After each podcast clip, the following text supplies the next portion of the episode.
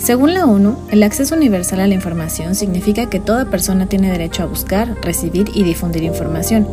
Por ello, en 2015 la Organización de las Naciones Unidas para la Educación, la Ciencia y la Cultura declaró el 28 de septiembre como Día Internacional del Acceso Universal a la Información.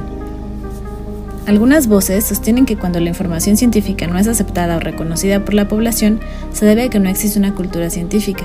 Paradójicamente, el Día de la Cultura Científica en México se celebra ese mismo día, y, a todo esto, ¿qué es la cultura científica? El divulgador Edgar Vargas de la revista Cienciorama dice que cultura científica sería proveer a la gente de herramientas con las que pueda distinguir entre estafas y posibilidades reales. El día de ambas celebraciones no es una cosa casual, pues el 28 de septiembre de 1980 se estrenó la reconocida serie de televisión Cosmos.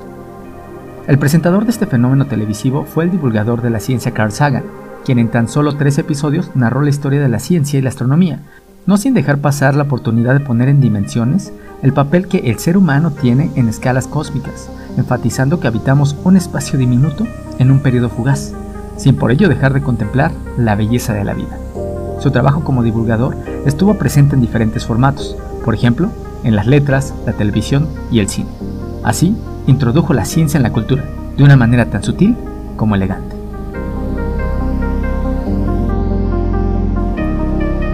Sería muy complicado afirmar que la ciencia carece de importancia en la cultura, pero ¿de verdad existe una cultura científica?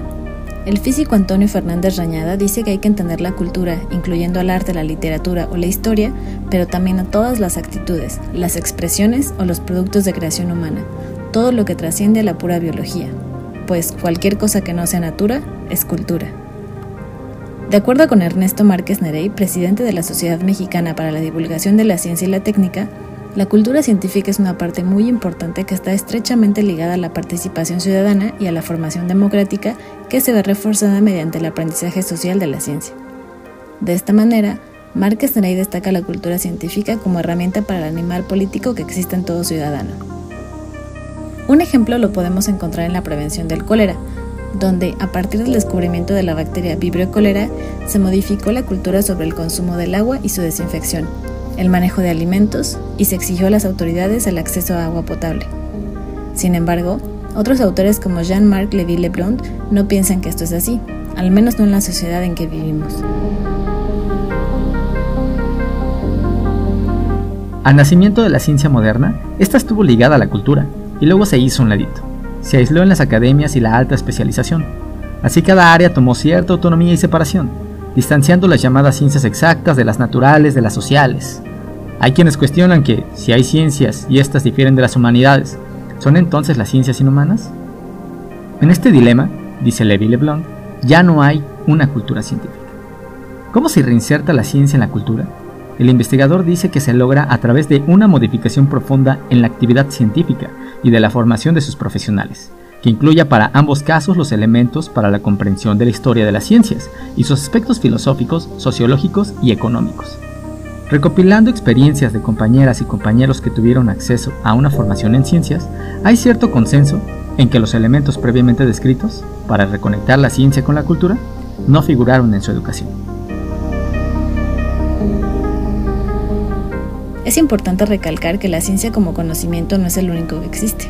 Y como componente cultural, en todo caso, la ciencia es una pieza de las tantas que conforman esta enorme rompecabezas junto con la cultura digital, tecnológica, popular, entre otras. Ante las posturas aquí descritas, surgen muchas cuestiones que tener en cuenta.